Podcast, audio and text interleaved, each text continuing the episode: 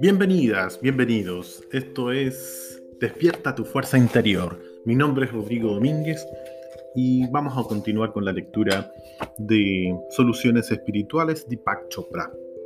Respuestas a los mayores desafíos de la vida. Avanzamos. ¿Cómo puedo llegar a la iluminación? ¿Es la meta del ser humano buscar y llegar a la iluminación? ¿Cuáles son los obstáculos para alcanzarla y cómo se superan? Preconizo el pensamiento positivo entre cuantos me rodean, pero a veces me siento desesperada y no logro salir de allí. Necesito ayuda, por favor. Claudine, 41 años, California. Respuesta. Has hecho dos preguntas, pero permíteme tratar de unirlas. El pensamiento positivo está muy bien, es incluso necesario para tener una visión esperanzada de la vida. Tu visión es la iluminación y no hay nada más positivo. No obstante, aunque hayas encontrado tu propia visión, no tienes por qué obligarte a pensar positivamente todo el tiempo.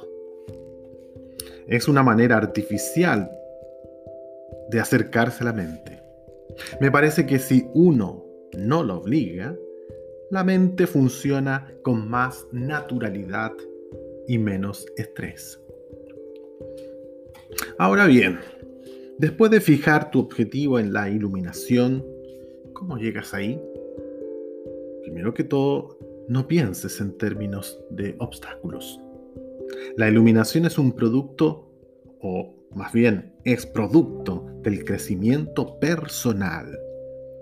Cuando una rosa crece en el jardín, con el objetivo de llegar algún día a ser una flor maravillosa, no piensa en cuáles son los obstáculos que debe superar para llegar a convertirse en ello sencillamente crece, tomando lo bueno y lo malo, tal como viene, con la certidumbre de que algún día aparecerá la flor. Sin embargo, las rosas crecen mejor con un suelo rico, muchos nutrientes y delicados cuidados. Lo mismo es válido para ti. Para el camino espiritual solo hacen falta dos cosas. Una visión del objetivo y los medios para expandir la conciencia. Sea lo que sea la iluminación, y muchas tradiciones la describen en forma absolutamente diferente, cada paso hacia ella es un paso de autoconocimiento en toda la historia, las tradiciones espirituales apuntan a la mediación como la herramienta más importante de autoconocimiento. Sin embargo, a medida que nos volvemos más conscientes, no todo lo que se revela es positivo. La vida es una bendición variada y todo el mundo tiene un yo oscuro. Pero por muy difíciles que sean algunos aspectos de tu vida, no necesariamente tienen que ser un obstáculo para el espíritu. El cuerpo puede enfrentarse a obstáculos, así como la psiquis. Encáralos lo mejor que puedas. En otras palabras, lleva una vida normal con el apoyo de la familia los amigos y las otras personas con inclinaciones espirituales. Pero el espíritu tiene que ver con el conocimiento y siempre y cuando lo sepas, se presentará la oportunidad de la conciencia expandida. A veces aparece en la meditación, otras como una nueva percepción o como guías, mentores o maestros que llegan para ayudarnos. Deja que tu yo superior sea en última instancia tu guía. Y no dudes de la certeza de que todo el camino tiene lugar en la conciencia. Siguiente título. Un hijo difícil. Un hijo difícil. Mi hijo de 22 años vive en casa, estudia en la universidad y trabaja media jornada. Nunca se ofrece para ayudar en las tareas domésticas, cocinar o lavar platos. Entra y sale malhumorado sin dejar hola ni chao, ni adiós. A mí me trata con aires de superioridad, como si mandara a él. Cuando tiene un momento libre, se siente, perdón, se sienta con un videojuego. Yo estoy divorciada, por lo que estoy siempre como una madre sola. ¿Qué puedo hacer para que mi hijo sea más amable? Francamente, aunque solo fingiera, a estas alturas ya me bastaría. Andre, 46 años, Park, Illinois. Respuesta. Tu hijo está estirando la adolescencia todo lo que puede. La actitud que describes, los aires de superioridad, la adicción a los videojuegos, la falta de colaboración en las tareas y de consideración hacia ti, es bien conocida por todos los padres de chicos de 16 años.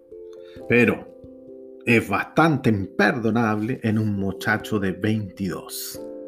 Además, tu situación se ve agravada por dos factores. Me temo que tu hijo aprendió esa actitud insensible de su padre. Y tú sufres el inconveniente de ser una madre sola razón por la que te has hecho muy dependiente de él en el plano emocional. Y estás dispuesta a dejarlo quedarse en la inmadurez. El resultado de todo esto es que no le haces bien. Y él no te hace bien. Es una relación poco beneficiosa para ambos. Como eres la adulta, te corresponde encarar la realidad en lo que a ti respecta. Busca una vida al margen de tu hijo. Oblígate a dejarlo crecer. Deja de prestarle tanta atención. No lo cargues con tus decepciones y expectativas frustradas. Sé que es una medicina fuerte, pero al final acabará por curarte. En cuanto a tu hijo, tu inquietud está absolutamente justificada. No está en una buena posición para madurar. Tiene pocas motivaciones para hacerlo y es demasiado inmaduro para ver la caída que le espera si se niega a crecer. Tu papel es ayudarlo a abrir los ojos. Primero necesita una buena conversación con algún hombre al que respete y que le suelte algunas verdades duras. Segundo, necesita un ejemplo de conducta que encaje con el tipo de persona en el que debería convertirse. No sé qué tipo de ejemplo es el más adecuado. Eso tendrás que pensarlo tú con lucidez. A los 22 años, muchos jóvenes adultos no saben identificar sus virtudes y sus defectos. Necesita más experiencia. Quizás algún consejero o tutor. Sin duda, esto también es válido para tu hijo. Busca un hombre cuya carrera y forma de vida hagan decir a tu hijo, mm, quiero ser así, puedo ser así. Sin una figura así en su vida, o en la vida de cualquier joven adulto, la perspectiva de futuro se parece más a un deambular sin un rumbo. Próximo título. Una joven en una encrucijada. Cuando se trata de encontrar una orientación en la vida, me cuesta mucho elegir. Quiero hacer lo que me encante y apasione, pero aún no sé qué. Mientras tanto, no estoy dispuesta a ceder en mis ideales por razones prácticas. Los estudios y el trabajo no tenían sentido para mí, así que dejé de estudiar. Y me pasé un año básicamente sin salir, leyendo libros de espiritualidad y psicología con la esperanza de encontrarme a mí misma. Ahora me siento más sólida espiritualmente, pero en mi vida práctica, doméstica, no he logrado nada.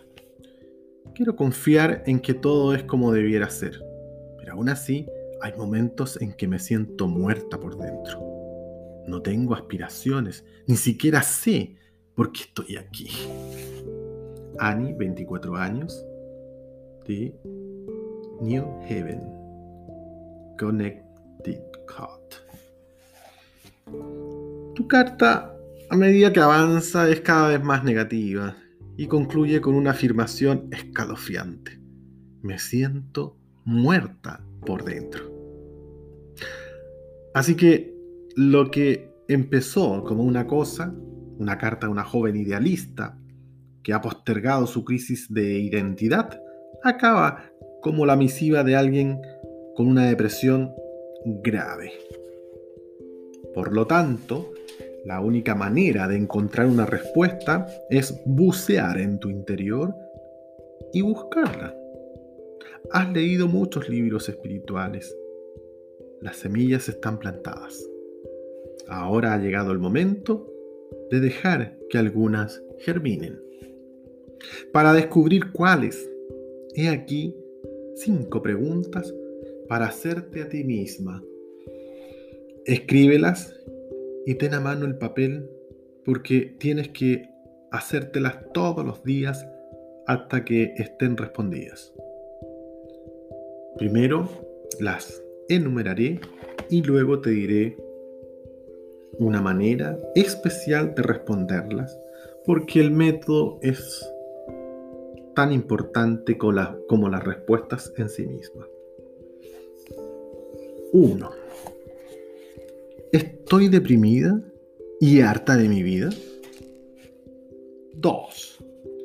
¿Voy a la deriva porque sé que algo perfecto me espera en el horizonte? 3. ¿El día de hoy está saliendo como quiero que salga?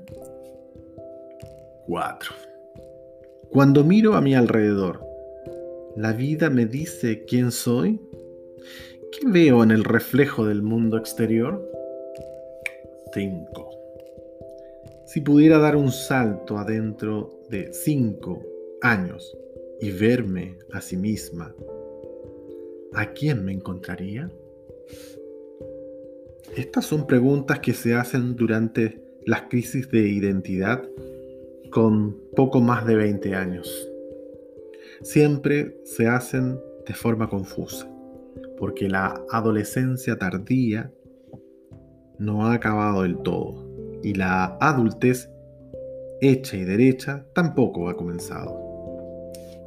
La gente experimenta sus crisis de identidad de maneras muy diferentes y tiende a sacar lo más clever, lo que más desea y además lo que más teme o le da miedo. Es una época de amor, ideales, carrera, adquisición de confianza y cargada de entusiasmo por remontar el vuelo. Eso sería lo ideal.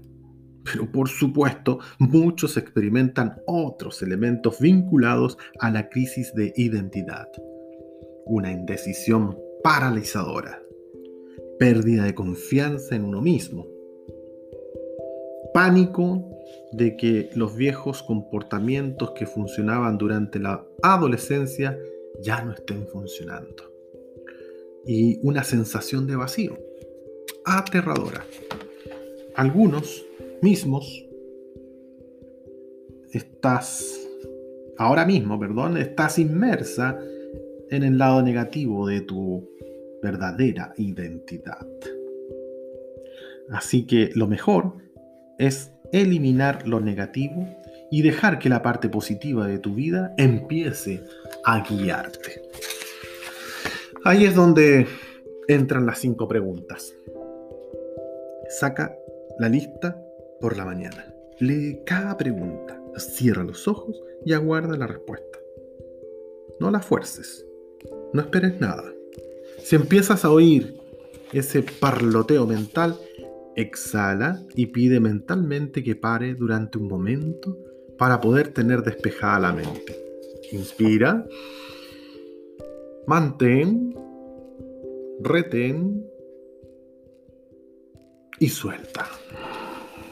Al cabo de unos minutos, reciba la respuesta que recibas, será la respuesta de hoy. Continúa con la pregunta siguiente. Una vez que tengas las cinco, sal y disfruta del día.